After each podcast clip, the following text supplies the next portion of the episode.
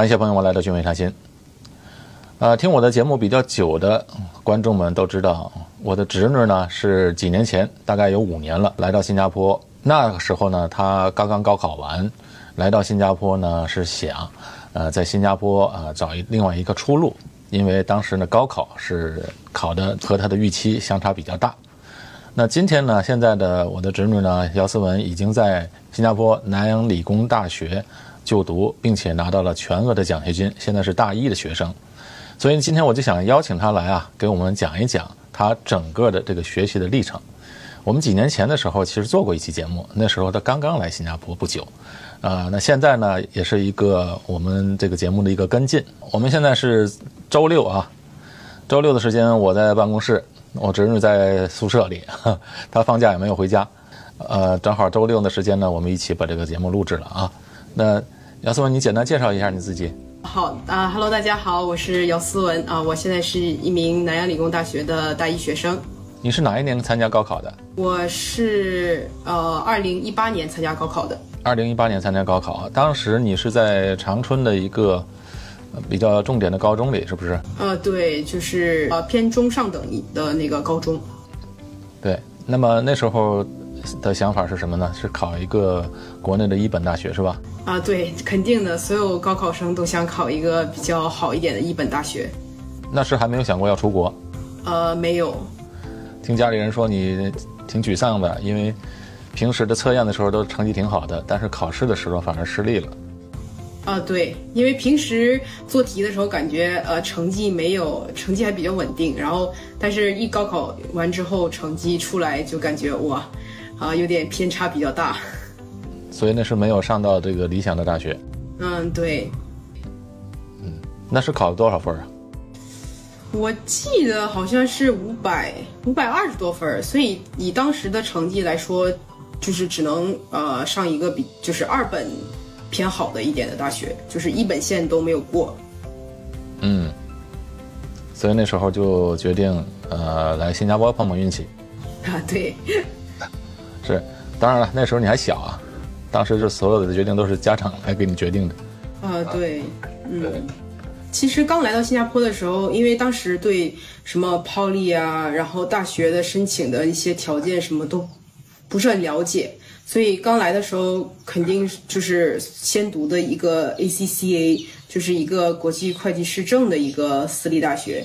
因为当时考这个的证书的人比较比较多，比较火，所以可能也是考虑到以后就业的趋势的方向，所以先读的这个私立大学。然后在读差不多能有一年多的时候，然后在这期间，也就是慢慢了解到啊，新加坡的政府学校，然后 Poly 的一些申请条件，然后才发现其实以我的高考成绩是符合。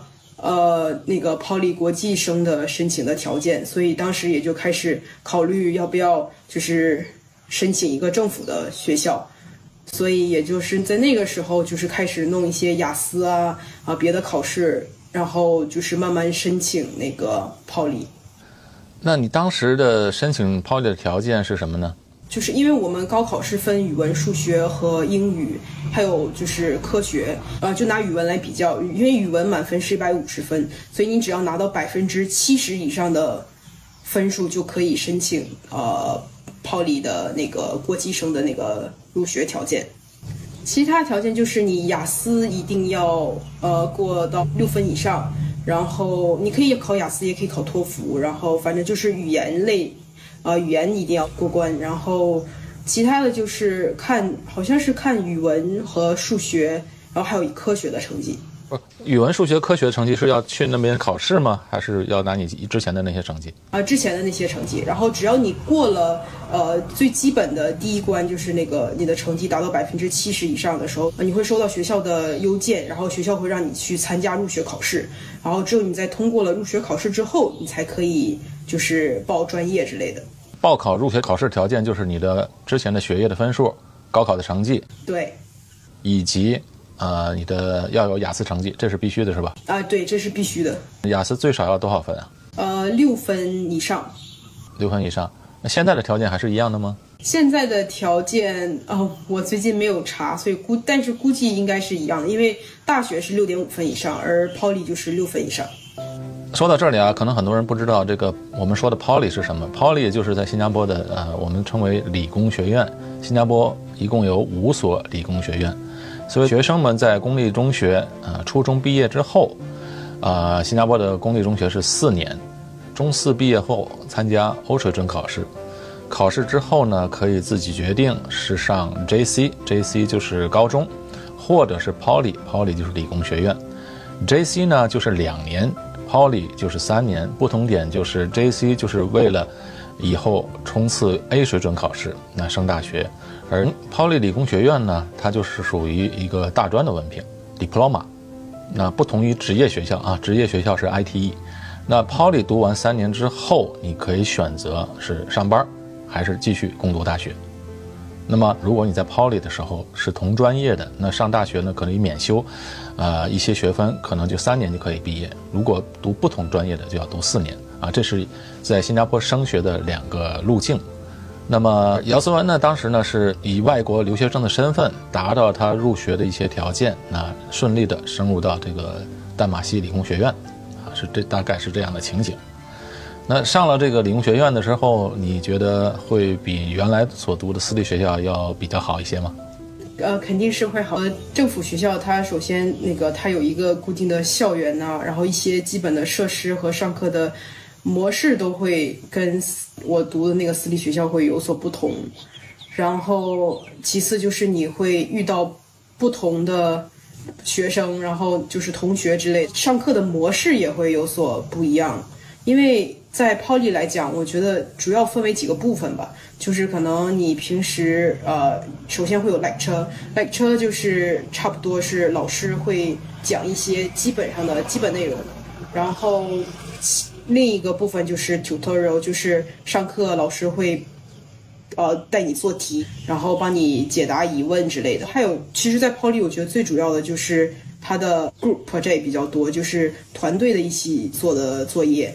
所以就是这个还是比较重要的。最后就是 Poly 可能还有一个板块就是实习部分，我会在你第三年的时候让你去，呃，公司里面去体验。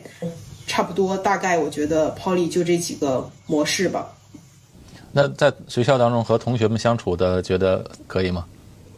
我觉得还比较好，因为可能我性格也比较稍微外向一点。其实我挺喜欢交朋友的，所以其实刚开始肯定会都很腼腆，大家都不是很熟嘛。但是通过一些新生活动啊，或者是一些小组作业呀，就慢慢慢慢一点一点，大家就熟络起来了。所以就是还是比较快融入到这个生活中的。那在这个整个的这个小组学习当中。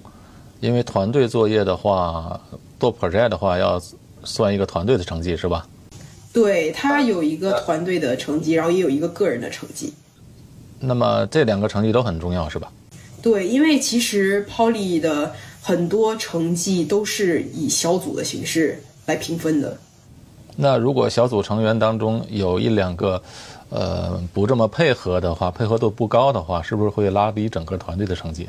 通常情况下会至少会拉低一点点。呃，遇到这种情况怎么解决呢？这也是我们呃其他的学生家长问我的问题。首先，我觉得还是要沟通吧，毕竟是团队一起做东西，肯定免不了沟通问题。所以，如果那个同学就是其中一个队员他不做东西的话，你会选择就是先跟他讲清楚，跟他讲明白，其实。这个是很重要的，而且我们需要每一个人的配合，并不是我们做，而你在旁边没有做任何东西。如果要是沟通之后那个同学还是不做东西的话，我觉得可以就是跟老师讲，然后把他踢出去，然后换新的队友，或者直接跟老师讲说我们可不可以不把他算在我们的成绩之内。对我觉得也只有这几个途径了，因为没有别的。大部分的情况下还都是团员们都很配合的啊。大半部分都是条件比较配合，除非有的同学就是喜欢在最后一刻做东西，平常就是不会参加各种 meeting 啊，就是之类的。然后，但是他们会在最后一关课的时候，可能会也会做点东西。啊，所以在 Poly 和 JC 的话，读书完全不一样。JC 只要看你个人成绩好了，对吧？最后 A 考考得高分就好了。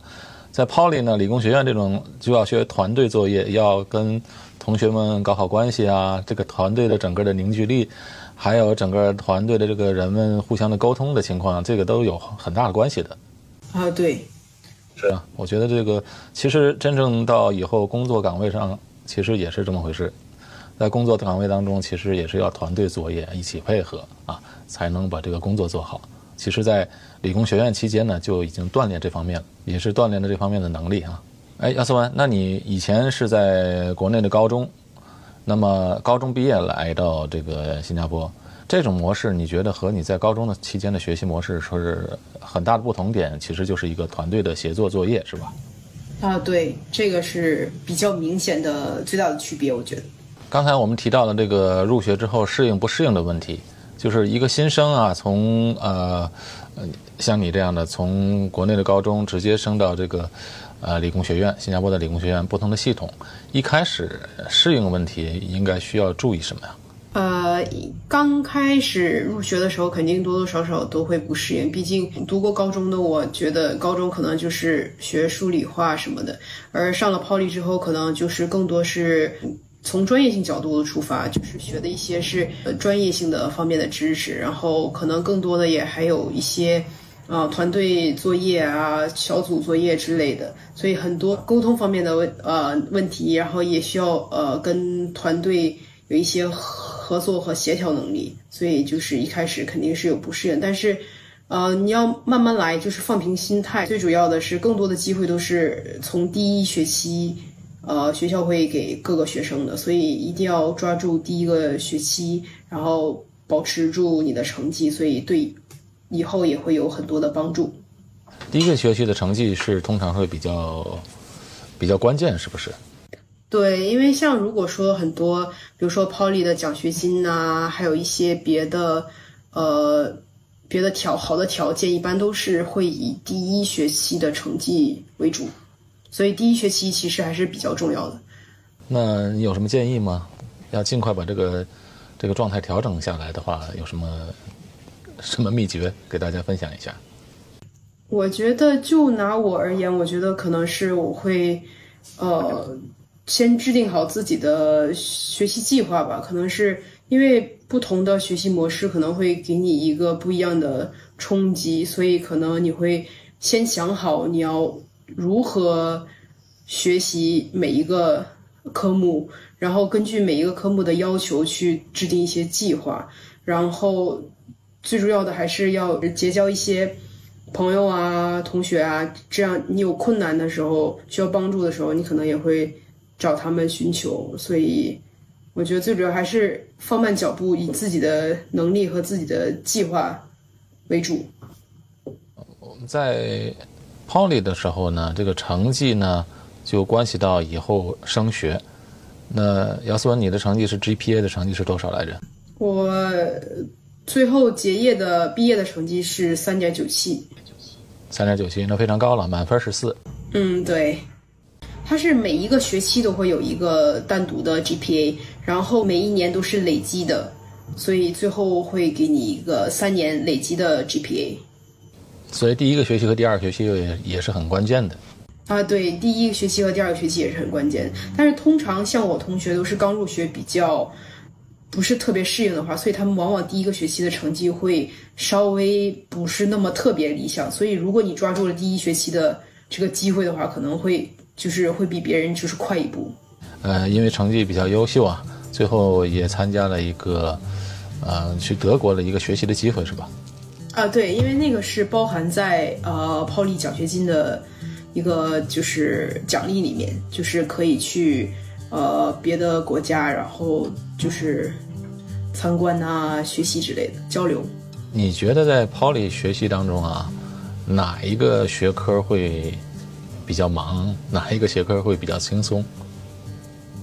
呃，因为 poly 来讲，可能是分专业。通过我的了解，我觉得还是。金融方面和学设计方面的人会比较相比较来讲会忙一些，像我读的是啊 engineering 是工程一点，所以相对来讲是稍微轻松一点点。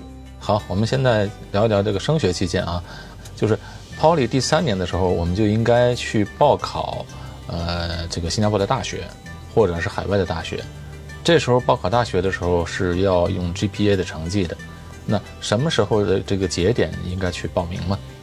呃，通常呃，泡利学生报考大学是正常的时间是，嗯，每一年的二月份，就是你在第三学期，因为通常泡利第三学期，啊，上学期结束应该是差不多会在，嗯，十一十月份左右。然后，如果你的成绩非常好的话，你可能会在十一月份、十二月份会收到每个大学的提前的录取通知，所以在那个时候你可能就可以报名了。但是正规的每一个抛离学生报名的时间是在第二年的二月份。那你是什么时候接到这个录取通知书的呢？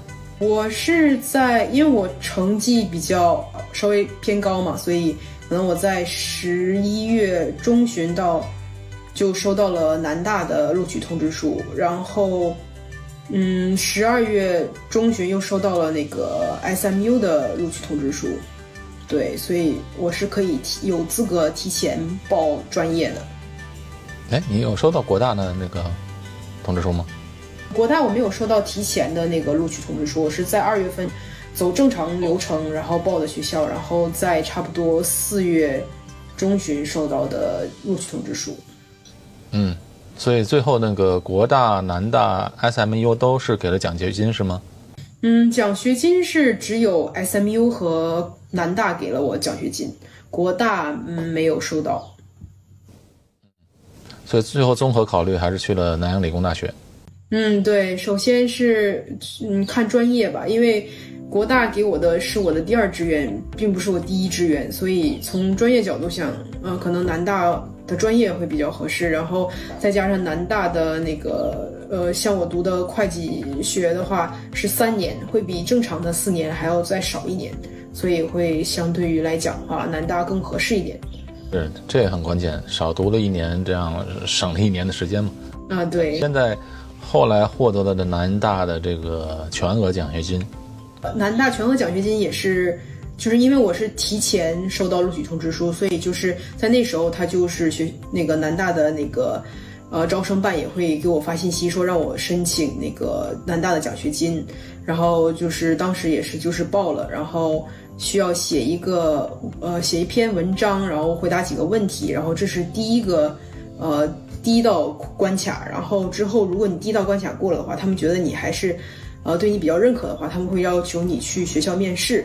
然后，如果你面试通过的话，大概率他就会给你，呃，南大的全额奖学金。所以在南大是最后考取的这个专业是什么呢？啊，南大的专业是，我是主修是会计学，辅修是呃数据数据分析。好，那么也就是在二零二二年顺利的在南大就读了，哎，二零二三年是吧？二零二二二零二三年八月份。以你的这个经验啊，大概多少比例的 Poly 的学生会读到新加坡的这个公立大学呢？其实听他们讲说，之前说 Poly 很难，就是申请到那个 Poly 学生很难申请到国内大学。但是我觉得今年的比例还蛮高的，我觉得一个班里至少能有三分之一的学生。到有的时候会达到三分之二的学生能够上到，呃，就是新加坡的大学，但是可能是有的人的大学可能是比如说，呃，不是国大、南大，是什么其他的 SU、SS 之类的大学，但是我觉得比例会比往年会稍微高一点。所以不像传说的那种，好像大学比例啊，只有百分之十的 Poly 的学生会入读新加坡的公立大学。其实按照这个比例来讲，按照你估计这个比例，大概有一半以上的学生。差不多，因为我你像我来这儿来南大读，你快差不多半一学期过去了。其实我身边很多人也是，就是从抛离直升上来的，所以我觉得比例还是稍微高一点。嗯，好，在二零二三年八月时的时候，你就正式的入读南洋理工大学了。答，对，是，那恭喜你了，而而且拿到了全额奖学金，这么优秀，嗯。那上了南大之后，你对南大呃的一些印象能不能跟我们分享一下呢？呃，对南大的印象，呃，首先第一点，呃，不得不说学校是真真的大，就是不管是从教学楼、宿舍，然后加上一些食堂啊，那个就是各个地方都感觉特别的大，空间上就给人一个直观感受是很很很广很大。然后其他的就是学校的活动，我觉得比较多，因为刚开学的时候。学校就会安排各种新生活动营，不管是宿舍的、学校的，还有专业的，他都会给你一些呃，就是我们传说中叫我们叫它 orientation，就是一些新生活动，然后让大家在一起，呃，就是放松啊，然后认识朋友啊，这对以后你学习或者是干嘛的话会比较有帮助。然后还有一点，我觉得印象很深刻，就是。上了大学之后，就是不是就是你的同学或者你的朋友，他们的背景都会不一样，就是因为有泡利上来的，也有 J C 上来的，然后也有读 I B 上来的，就是每一个国家不同种族、不同的背景，所以就是很多元化。我觉得，对，也有很多的留学生啊，对，这个也是有的，是这样，很多元化的情况下，可以交到各式各样的朋友啊。啊，对，那你现在感觉上学轻松吗？上学 不不不轻松。我看很多在公立大学读书的这个学生都好像，呃，非常忙，都非常忙，就特特别忙。有的时候你除了学习以外，你可能还会参加一些呃活动啊，宿舍活动啊，就一些对，所以你就是还有一些 C C A 什么的，所以就是就会每一天都会很充实。其实就是。这样讲，所以你们从早早上起来就开始忙。呃，因为我们大学课表是第一年都是学校给你安排的，所以不存在你抢不抢课的问题。所以他们给你安排的时间点差不多就是有可能一个一个星期差不多三到四天是有课的，然后平均每一天差不多两到三节课这样。然后你除了上课之外，其余的时间就是属于你自己的，你自己想要。啊，就是休息啊，或者干嘛都可以。但是有的时候，就是宿舍或者是学院有活动的话，就会穿插在你没有课的时候。所以其实里外里就是你一个星期都很忙。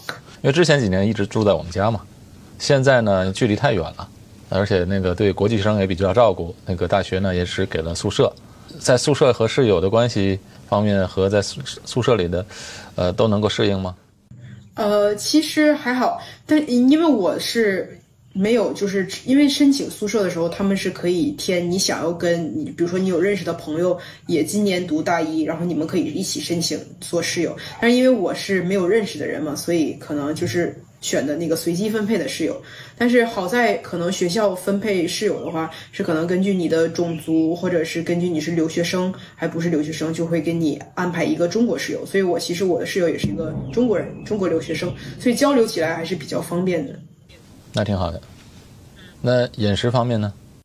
饮食方面的话，其实食堂学校里食堂蛮多的，跟就是外面像外面食阁一样，就是有面有饭之类的。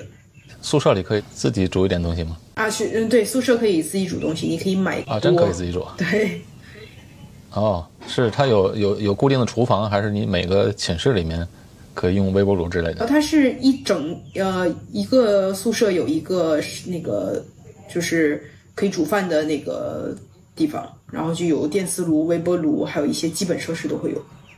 啊，那挺好的。嗯，对，那挺好的，自己可以自己买点菜做一做。因为在外面吃的，毕竟呃，天天在外面吃也不健康嘛。是的，是的啊，挺好。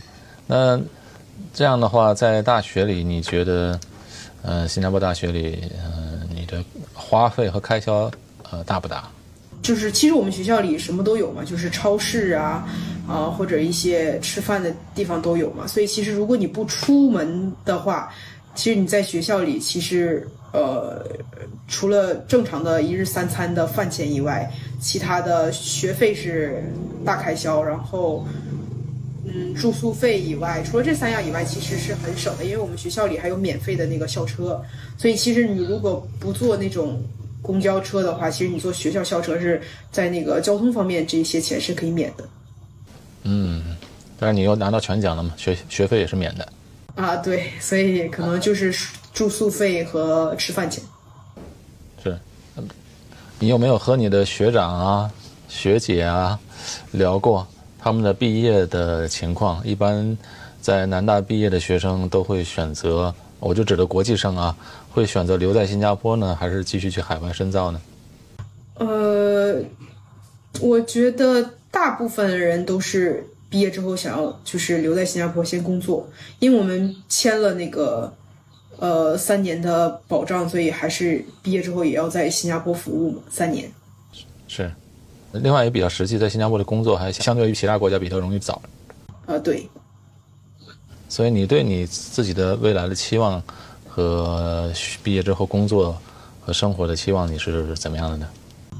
呃，毕肯定是因为留学这么久了，肯定是想要留以后留在新加坡工作嘛，所以可能身份问题比较重要，所以可能以后呃会想要毕业之后就是找一份稳定的工作，然后先拿到 PR，然后就是继续在新加坡服务之类的。对，是是是，对，很好。还有一点就是，男朋友也很重要啊，找男朋友了，现在都二十多了。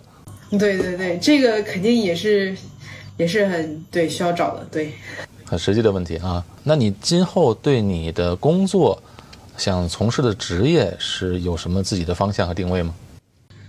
嗯，现在来讲，可能因为我明年是需要实习，所以我可能明年实习的时候是以会计专业为主，所以可能通过实习，我再慢慢。就是探索，可能摸索着，可能毕业之后是想要从事会计，还是比如说其他行业，比如说审计或者银行，或者是数据分析之类的，这个还不是特别确定。那基本上也是在金融行业了。啊，对，基本上是在金融行业了。对，Poly 读的是 engineer 吗？Poly 其实读的是一半是商业，一半是 engineering，就是掺在一起的一个专业。嗯。所以金融那就是工程方面是没有打算去继续从事这方面的工作了。工程方面对，因为我觉得我在那方面可能不是特别适合，就不是特别擅长。我觉得，嗯，很好。其实金融行业在新加坡又是一个呃板块比较比较大的行业，而且未来发展也比较不受限制，因为新加坡的土地面积比较少嘛。金融行业是不受土地面积的这个限制的。所以这行业在新加坡可以未来，呃，还是可以大力发展的，而且未来的这个前景还是不错的，需要的呃人员也是很多的。其实这个方业大方向来讲，这个这个金融行业来来讲是没有错的。那好，今天呢也谢谢姚思文这样跟我们开诚布公的给我们这样做一个分享啊，呃，也祝你在将来新加坡啊发展的工作方面、生活方面都能够。一切顺利，快快乐乐，幸幸福福的。好，谢谢。好的，今天节目就到此结束，下期节目再见。